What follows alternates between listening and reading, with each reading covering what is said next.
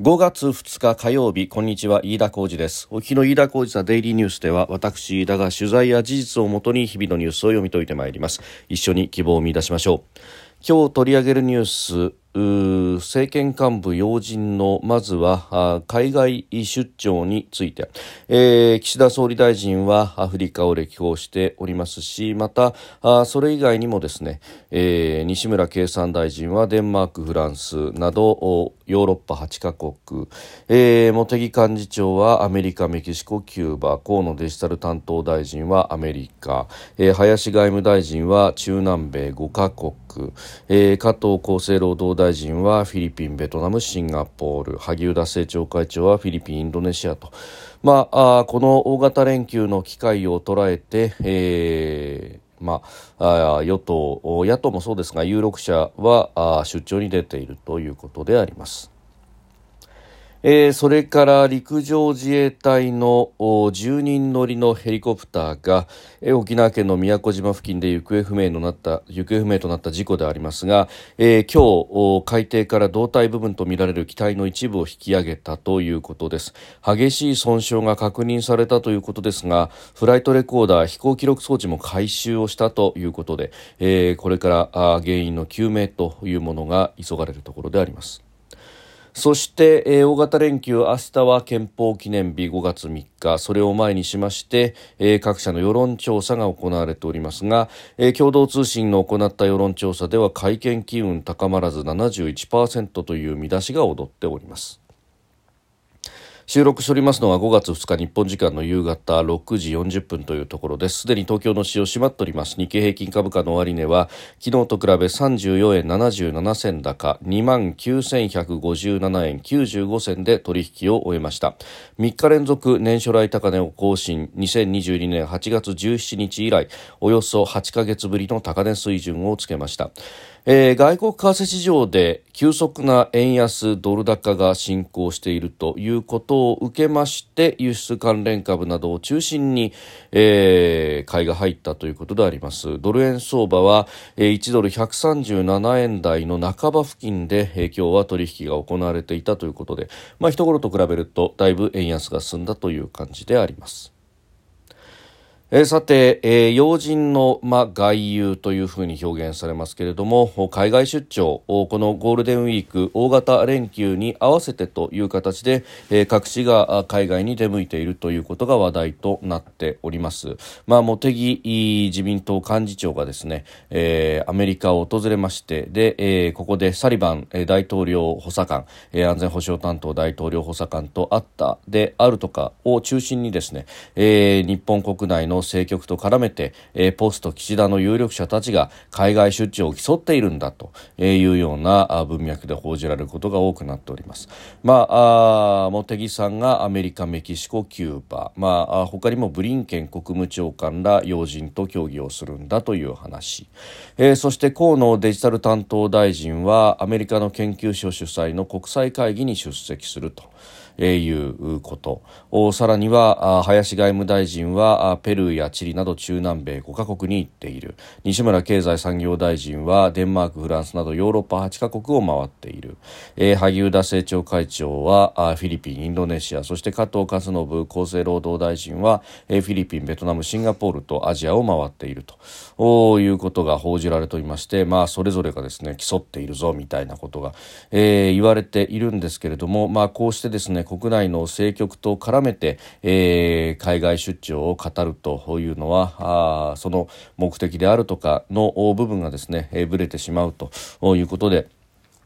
まあ、様々、あ批判もされるところでありますし、まあ、私自身もですね、えー、何かこうやって、えー、国内の政局絡みで動いているぞというふうに、まあ、見えること自体があよろしくないんじゃないかということは思うわけであります。まあ、アメリカと、えー、茂木さんが話すというのは、まあ、当然、えー、悪いことではないし、まあ、ここでですね、えー、政党間のお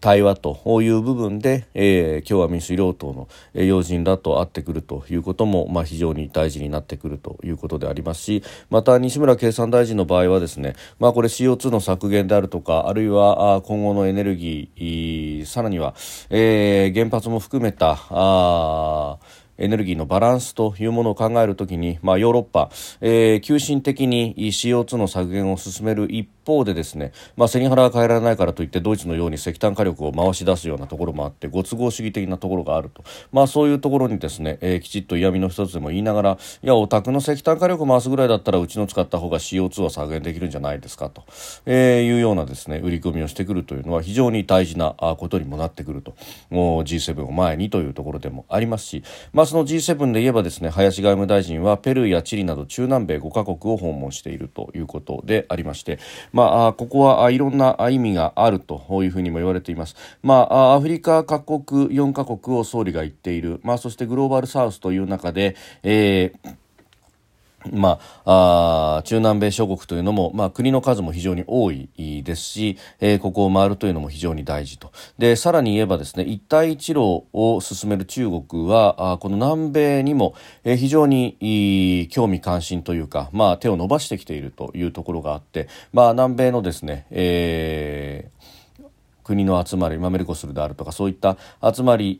の中に、えー、中国の、まあ、当時の王毅外相であるとかあるいは、えー、外交トップが入っていって会談をしそして投資の約束を取り付ける等々ということで、まあ、だいぶ中国が手を入れてきていると、まあ、それもあってですね、えー、台湾と国交のあったあ中南米諸国の中には、えー、台湾と断交しそして、えー、中国と新たに国交を開くというところがかなりの数出てきていると。で、えー、先日パラグアイで大統領選がありましたけれども、えー、ここはなんとか親台湾派の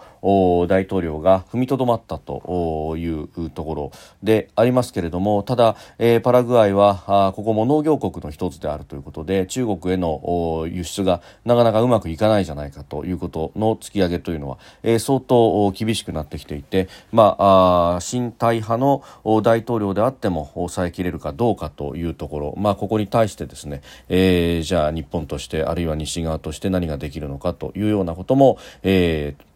課題となってきますので、まあ、ここに林さんが行くというのも、まあ、それはそれで意味のあることであろうというところであります。で他方ですね、えーヨーロアジアとの連携というものは、え、非常に重要になってくるということで、え、萩生田政調会長のフィリピン、インドネシア訪問や、え、加藤厚労大臣のフィリピン、ベトナム、シンガポールに行くということは、まあ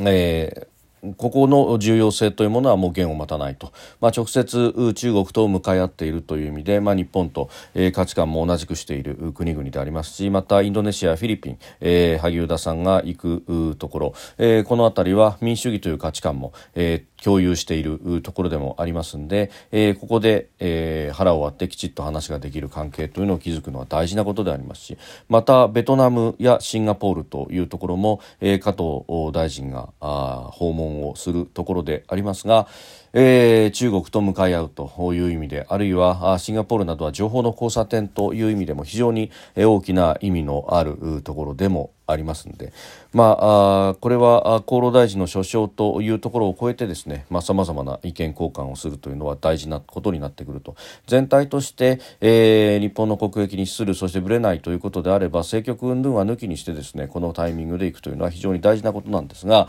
まあ、このタイミングでみんな重なるということがありますんで、まあ、比較較されるようなね、えー、政局と絡める報道がされるんですがそもそも論としては、えー、必要なタイミングでいけるような国会になっていないと。えー、結局国会がですね、まあ、事実上大型連休でストップをするのでこの機会に海外出張に出るという形になりますが、えー、国会の会期中は、えー、基本的に日本に縛られてしまうということが、まあ、慣例として、えー、非常に大きく横たわっていると、まあ、本来であればですねここで自由に動くために副大臣という制度を作ったはず、えー、答弁もそこに任せるということができるはずなんでありますが、えー、副大臣が出てきてはあメディアが注目しないと。大臣が出てきて大臣が立ち往生するから、えー、注目されるんだというですね、まあ、これは今は野党があその戦術としてってやっていますけれども、まあ、自民党だって野党時代は同じような戦術を使っていたということでこれはまさに同じ穴の無地なだと、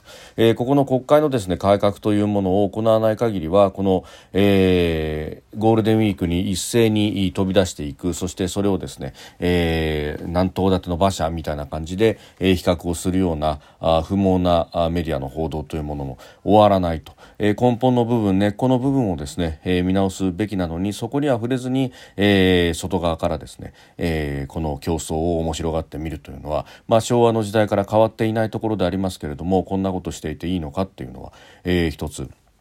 この連休考えどころなんではないかと思うところであります。で、まあこういうですね、南東建ての馬車競争レースみたいなものに、えー、ベテランの議員は海外出張してもなかなか取り上げられないと。例えば、あ鈴木財務大臣はあまさに今韓国を訪問し、そして、えー、韓国のですね、チュ・ギョンホ経済副首相兼企画財政省と、えー、インチョン市で会談を行ったということであります。で、えー、経済金融分野で、えー、財政当局の幹部が意見交換をする財務対話を再開させるということで合意したと。で、えー、6月にもですね、神田財務官を韓国に派遣し、時間級で詳細を詰めるというようなことが発表されております。で、まあ、あの、韓国との間はですね、安全保障面の、えー、重要性というのがあるので、まあ、そこでですね、えー、どんどんと関係改善が進むということでありますけれども、えー、ただあここでですね、えー、何かあ韓国に対して、えー、通貨スワップなどなど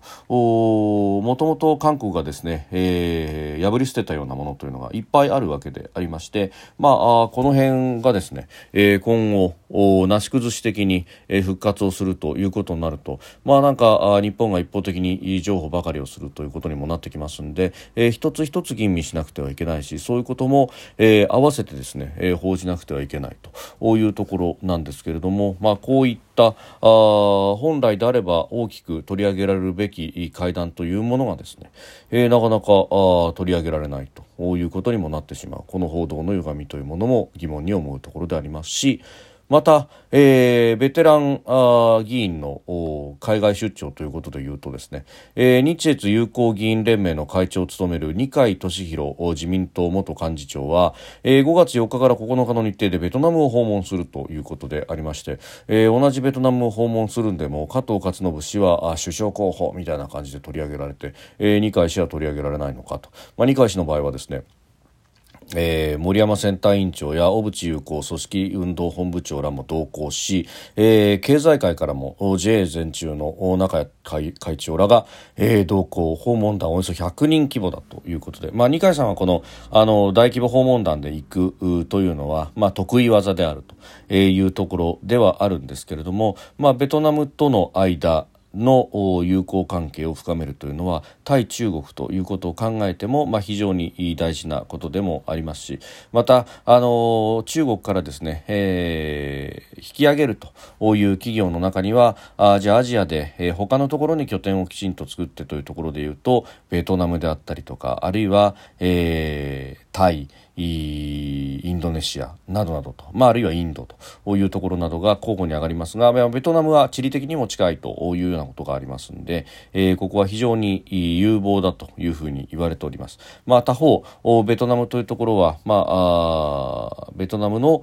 共産党の政権だということもありますんで、まあ、その辺の、うん利害関係としては同じくしている。価値観としては、えー、ちょっと違うところがあるというところとどううまく付き合っていくのか、まあ、建前を重視する政府の間柄だと、えー、できないことを政党間でやるというのも非常に大事になってきますし。またあのこういった権威主義的な国々は、えー、どちらかというとですね政府よりも、まあ、党が先頭に立つと、えー、党が政府を含めて全てを領導するということが、えー、テーゼとして掲げられているところが非常に多いと、まあ、中国なんかもそうですけれども、まあ、そうするとえー、政府間交渉だと政府の、まあ、行政官と対話をせざるを得ないとで序列で考えるともっともっと上に党の幹部がいるということで、えー、政党間外交の方が、えー、ことがうまく進むというようなこともあるので実はこうしたあつながりというものが、えー、後々に効いてくるということもあります。まあ、その辺もですね、えー、含めてこのゴールデンウィークの外交というものは、まあ、国内政局とは離れた形で、えー、きちっと報じるべきなではないかということは、えー、思うところであります。えー、それから沖縄宮古島付近で10人が搭乗した陸上自衛隊のヘリコプターが行方不明になった事故、えー、防衛省は今日海底から胴体部分とみられる機体の一部を引き上げました。激しい損傷が確認されていてフライトレコーダーも回収したということです。で機体は3つに分断されていたということが判明しています、えー、この3つ胴体部分と、え、それからあ操縦席さらに尾翼というふうに3つ分かれてしまっているということのようであります。でまあ相当な衝撃が加わったからこそこうしてまあバラバラに近い状態になってしまっているのではないかということを専門家は指摘をしておりますけれども、まあ、レーダーの消失地点からですね北におよそ4キロ離れていたということでありますが、まあ、あの4キロというと、まあ、うん、普通に考えると長いということですけれども航空機の場合は、えー、どんなに低速であってもですね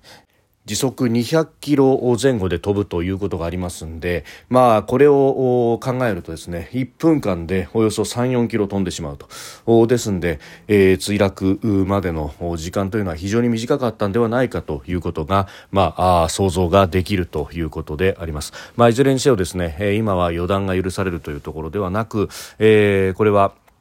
フライトレコーダーの解析あるいはこの機体の残骸をどう見てそして分析していくか原因究明を図っていただきたいということと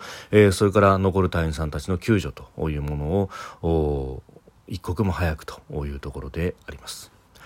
それからですね憲法を憲法記念日を前にしまして、えー、各社世論調査というものを行っていて、まあ、今日明日の新聞でこれが出てくるということになりますけれども、えー、共同通信の調査では会見の機運高まらず71%ということで、えー、会見を急ぐ必要はないじゃないかみたいなあことになっております。ただこの会見論議急ぐ必要がありますか急ぐべきですかという質問に関しては急ぐ必要がある49%に対して急ぐ必要がない48% 1ということでこれ拮抗しているということであります。まあ、あウクライナ情勢等々を見ながらですね安全保障についても非常に危機感が高まっている中でやはりこの憲法というものの、まあ、中んづく9条ということにもなろうかと思いますけれども、まあ、ここについても問題意識があるというふうに思う方も中にはいらっしゃるということなんだろうと思います。でうんこの安全保障関係に関しては、まああ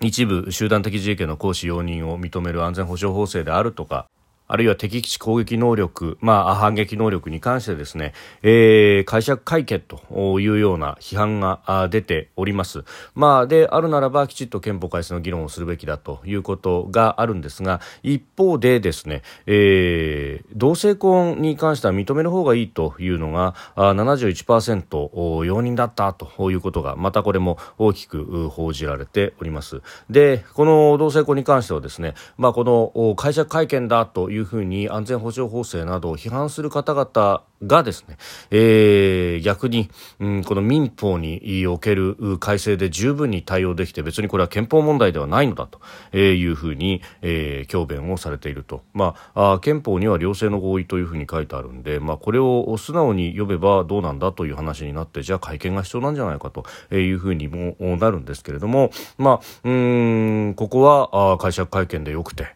そして、えー、安全保障だけは会社会見じゃよくないと、まあ、あの典型的なダブルスタンダードにこの部分はなっているので、まあ、あのどちらもすっきりするためにはどちらも会社会見で良いというふうな、えー、現行上の整理でいくのかあるいはきちっと会見をすべきなんじゃないかという議論を、まあ、あテーブルの上にですね置いてうんどこを変えようかという議論をすればいいというふうに思うんですけれども、まあ、あそうした議論にはですねなかなかあならないと。いうのが、うん、なんというかですね、えー、ダブルスタンダードでそのまんまの方が、えー、会見の議論をするよりはよっぽどいいというふうに、まあ、考える一部護憲派の方々もいるのかもしれませんけれどもいい加減そういうことをですねやっている、えー、時期ではないんだろうというふうに思うところであります。飯田小泉デイリーニュース月曜から金曜までの夕方から夜にかけてポッドキャストで配信しております。番組ニュースに関してご意見感想飯田 TDN アットマーク Gmail.com までお送りください。飯田浩司ザデイリーニュース、えー、今週は明日から祝日お休みに入るということでありますので、えー、次回は月曜日、えー、5月8日ということになります。ぜひまたお聞きください。飯田浩司でした。